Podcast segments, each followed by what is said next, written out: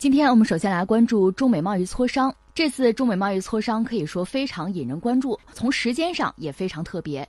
本来说打算谈两天。但实际上呢，拖堂了，谈了三天。而就在谈到第二天晚上的时候，特朗普还表示这件事儿谈得非常的顺利。分析认为，谈判严重超时，说明中美两国官员都决心在本次谈判中达成协议。《华尔街日报》消息称，美国贸易谈判代表团预计将会在九号晚间离开北京。就目前的情况来看，中国和美国在缩小贸易问题分歧的方面取得了进展。随着时间的推进，现在形势也是越来越明朗。一月九号，外交部召开记者会，发言人陆康也是确认中美经贸磋商已经结束，磋商结果会很快发布。有记者就问到，中方是否认为此次磋商取得了成功？陆康就表示，大家稍安勿躁，可以等待正式的结果。但是我相信，如果是一个好的结果，那么不仅对中美双方都有利，我相信对世界经济也是一个好消息。其实怎么说呢？这个新闻发展到这儿哈，我们就可以判断。可能双方谈的会有一个结果了。那接下来呢？双方可能各自会公布这个结果。双方的口吻和用词也许还会有一些差别。这个一方面很正常，之前也出过这样的事情啊。另一方面呢，可能也宣告着这一轮的谈判是不是算是达成了一个让让大家满意或者让世界放心的一个结果。那这是有兆头的，就是刚才你说的这个拖的时间比较长了，甚至全球都在关注，大家似乎产生了一个共同的判断，就是拖的时间长，说明大家谈的很认真。如果双方一见面马上就就散伙的话，那意味着就谈不成了。现在既然谈的时间长呢，可能有一些很具体的东西，反复的在协商，也不排除反复的博弈吧。那拖的时间越长，似乎达成协议的可能性就更大。另外，我提醒大家，这次他们过来的这个这个班子吧，就是这个团队基本上职位都不是特别高。我们讲莱特希泽是这个贸易代表，这次来的是一个副代表。从这个角度来讲呢，可能谈的问题更具体。也具有就是建设性，就供将来呢双方更高级别、更高层别的官员再见面，可能要谈更多的东西了。而且这次，昨天我提醒大家，你看美国这个代表团过来，它涉及到的就是，呃，财政啊、商务啊，另外重要的是一个是能源，还有一个是农业。相关的负责人来，那这意味着可能在这些领域，这些领域在以前呢，恰恰在就是三月份以来，就去年三月份特朗普嚷嚷贸易战以来呢，双方曾经几乎达成协议的时候，很重要的两个选项就是我们多买点他的这个呃能源、天然气啊，另外像这个一些农产品，比如大豆之类的，如果这个多买呢，有助于降低美国人，特别是特朗普貌似很担心的这个贸易逆差。有助于降低这个东西，但是后来原来达成的一个协议又被特朗普给推翻了，这个事情就无疾而终了。现在等于说又续上，首先谈的也还是这个。那我认为在这个领域是相对比较容易达成协议的。如果从这个双方谈判对话的技巧来说呢，如果双方这次就是要谈，而且想谈成。并且还是要贯彻在布宜诺斯艾利斯两国元首达成的这个共识。如果是这样的话，哈，那谈这两个领域，就是农产品啊，包括能源，这个相对达成协议的可能性就更大。那美国人也是有备而来，也是想冲着谈成来的。我们可以做出这个判断。当然，还有很多东西，比如美国人嚷嚷什么知识产权之类的，那个显然不能一蹴而就。因为很多问题，你确实不可能指望着毕其功于一役。中美之间，你说今天在贸易上有些问题，明天也许还会有，甚至还会有新的。所以一旦形成一个比较好的对话的机制是很重要的。以前这个机制是存在的，就中国和美国之间经贸的对话是有的，安全对话什么也是有的。但是这位先生上来之后呢，形势发生了变化，呃，也许是需要再重新搭建一个新的格局或者渠道吧。但是对话用对话来解决问题，双方认清这应该是唯一正确的道路。这一点在这次对话之中，应该说得到了证实吧。至于美国人呢，其实显得哈，呃，我说了，他因为背景有点变化。前一阵特朗普信心满满呢，最早打贸易战，他觉得没有问题，因为我们以前分析过，一对一的单挑呢，他是全球最大的经济体。那他怕谁啊？他是这个逻辑。后来呢，美国经济指标还不错，所以在感恩节的时候，特朗普还提出来说，就是美国人感恩谁？感恩我嘛，对吧？因为我带来美国经济的繁荣嘛。但是最近美国经济开始出问题。甚至美股呢，很多人担心在二零一九年肯定会出现熊市，这是基于它之前长期的这个牛市积攒的一些问题和风险带来的一个几乎是必然的结果。这个不需要我们中国人去抹黑他，他们自己很焦虑。到了这个时候呢，所以特朗普你说着急达成一个协议，应该说对他来讲很重要，这也算是他成绩单的一部分吧。所以从这个角度来讲呢，因为事是他挑起来的。中国有句老话，“解铃还靠系铃人”嘛，那你来吧。所以达成协议的可能性是比较大的。那么如果说是在能源、在农产品上能够有一点成果，那么在推而广之，在其他领域是不是顺势也能够有一些作为？最终在三月份，就是所谓的这个贸易休战九十天之后，至少不会马上再开启新一轮贸易战，这是双方还都能接受，也都愿意看到的一个结果。这就是目前我们看到的这个状况。七号会谈开始的时候，中国国务院副总理刘鹤也是来到了会议室欢迎美方代表团。而且现在有媒体报道说，如果本周的谈判取得了进展，预计刘鹤呢将会前往华盛顿与特朗普指定的对华谈判负责人美国贸易代表莱特希泽进行会面。其实很多东西是猜测，目前呢就是包括我们国内的媒体只是放出来刘副总理在会谈现场的一个照片。那你说他在那待了多久？他谈了什么？或者说他在整个这个谈判之中，他这次是一个什么样的作用？我们并不得而知。所以很多人，包括媒体也好啊，观察家也好啊，双方的经贸人士也好啊，还是基于一个对谈判成果的期待，更愿意去建设性的解读这个事情。所以这些事情我们就不猜了，呃，按部就班嘛，该怎么着怎么着。但是有一点我们还是要说，就是目前谈。就是中美双方手里到底握着什么牌，这个是很重要。你比如特朗普一口咬定说中国现在经济疲软，所以他才愿意跟我们谈。那意思只要中国经济不疲软，就不跟你谈呗，是不是这个意思呢？这是他的一厢情愿的判断，甚至从某种意义上也有点欲盖弥彰的味道。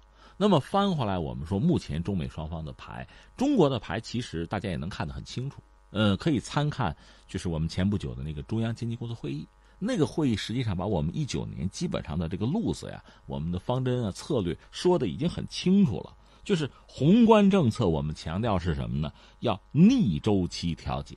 我们强调我们逆周期的调节和调控，因为要应对全球的这个经济下行的风险。因为不光是这个国际货币基金组织啊，什么世界银行啊，还有华尔街大量的机构和个人对一九年的全球经济形势做的判断都不乐观。世界银行比这个国际货币基金组织做的预测还要悲观，有这么一个大背景，那对我们经济发展来讲，也有一个稳中有变的问题，所以我们必须有我们自己的应对。我们强调的是逆周期调节，而且前两天我们节目也谈到了降准啊，包括基建的这个加幅啊，而且我们对基建的理解已经不是传统的铁公鸡，把高科技这块也完全的加进去，从工业互联网到五 G 都在里边。这是我们应对的一个策略。具体来说呢，我们还要实施积极的财政政策和稳健的货币政策，而且有这个所谓严实预调、微调，稳定总需求。积极的财政政策要加力提效，实施更大规模的减税降费，较大幅度增加地方政府的专项债券规模。另一方面，还有一个稳健的货币政策，就是要松紧适度。哈，你看，松和紧其实都是。可以考量的一个选项，关键是要适度体会这几个字哈传递的这个信息，保持流动性合理充裕，这个也很重要。保持流动性合理充裕，改善货币政策传导机制，提高直接融资的比重，解决好民营企业和小微企业融资难、融资贵的问题，这是我们的策略。而另一方面，翻过来说，特朗普这边呢，就是刚才我们说美股确实让美国人感到很焦虑，而且美股确实对全球有这样那样的影响吧，这个不多说了。另外呢，因为他的任期已经过半，从他来讲，肯定还希望再续任一次，就是说，呃，两个任期。但是呢，目前可能就美国国内也有很多人对他在连任的可能性提出了质疑。甚至有人说，你看他第二个任期做不做满的，第一个任期能不能做满，现在也还是问题。因为民主党始终不放弃，在这个通俄门上继续追，呃，甚至弹劾他，不放弃这方面的努力，这是一个。另外，在涉及到修墙的问题，待会有空我们再具体聊哈。就是他和民主党的关系恐怕也未必那么融洽。还有人说，从股市这个角度来讲，从投资的角度讲，特朗普和他所代表的利益群体、利益集团呢，在股市上其实一方面呢。做了一系列的操作，希望得到一个大的一个收益，但是截止到目前看，收益也不是很大，有这个问题。而美股现在面临着下行的风险，所以对他来讲呢，也有颇大的压力，有这些问题在。所以在这么一个格局之下呢，双方谈谈出一点成果来，应该讲这种可能性就算是具备了。言而总之呢，就是特朗普对中国的判断可能过于简单和草率了。他认为，因为两个经济体，美国十九万亿的盘子，中国不到十三万亿，现在十三万亿多哈，你只是相当于我百分之六七十。如果咱们俩单独较量的话，你肯定是有问题的。如果咱们只拿数字来说事儿的话，那特朗普说的也未必没有道理。问题在哪儿呢？单一的数字从来不能说明所有的问题。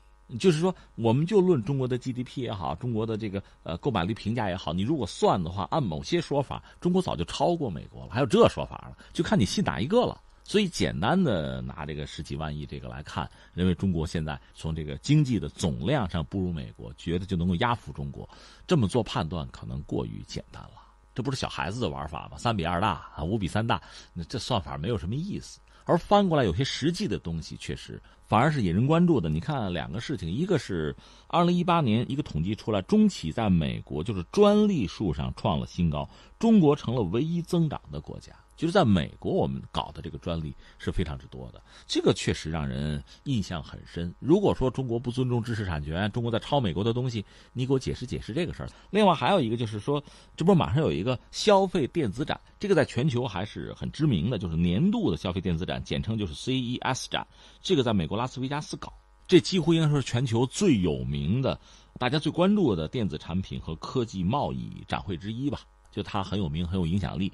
呃，整个你看这个展会呢，目前看到吸引了四千四百多家展商，还有超过十八万的与会者。这里面中国的企业说是比较低调，多少参加呢？报名的是一千二百一十一家。美国是多少呢？一千七百五十一家。美国比中国多，因为这是人家美国本土的展会哈。但是中国的企业大约占到总数的三分之一，就是中国企业虽是低调亮相消费电子展，但是数量。还是仅次于美国，就是这么一个状况。就是你的经济社会发展到今天这样一个地步吧，你的底牌是有的。它不会因为就算说股市有点问题，或者说你说经济有下行的风险，或者从数字上它不是当年非常高那个高歌猛进的状况，但是它的实力在这摆着呢。其实这样一个状况倒反而有助于双方达成一个像样的协议。就在中美贸易磋商正在进行的时候，美国三大股指全线上涨，以苹果、亚马逊为代表的科技股也是表现不俗。库克在接受采访的时候就说，苹果的生态系统从来没有像现在这样强大。库克还表示，他对收到有关美中贸易谈判的实时信息感到满意。两面说，一个是如果双方真能达成一个协议的话，对全世界都是好消息，因为神仙打架其实也要殃及池鱼的，大家也没有办法，只能看着。只能是束手无策的做闭上关，但如果中美达成协议的话，就是不打贸易战了。那么对很多经济体、对很多企业都是好消息，特别是中美两家是全球应该说最大的经济体了，那涉及到的企业就很多了。这是一个，另一个就说到苹果，按照库克说，现在是我们整个生态系统最强大的时候，是吧？也许吧，但这个时候恰恰也是苹果在全球遇到追杀的时候，就跟高通啊。另外，在中国市场确实是最低迷的时候。那库克当然是要传达他的某种自信，既给市场也给他的股东。但是苹果现在遇到的问题，确实他也没办法回避。这个有的时候我觉得和中美贸易战也未必有直接的关系了。这和你整个营销的策略是有关。苹果好像最近表达说，他不会开发低端机，就不会给那些低收入群体开发手机，还是要走高端的路线。另外值得一提的是，三星好像这个预期对市场的预期也不乐观。大概也表达这么一个状况，呃，而且也怪中国市场。问题在于中国本土的企业还好吧？所以这种怪有没有道理，我们打一个问号。嗯，大家自己自己的话自己圆就是了。但总的来说呢，中美之间如果能够真的在贸易战这个领域呢，双方真停下来，能够达成一个相互尊重的、相互有所让步的哈，有建设性的一个。一个方案吧，哪怕是一个初级的方案，相信对一九年全球的经济都是好消息。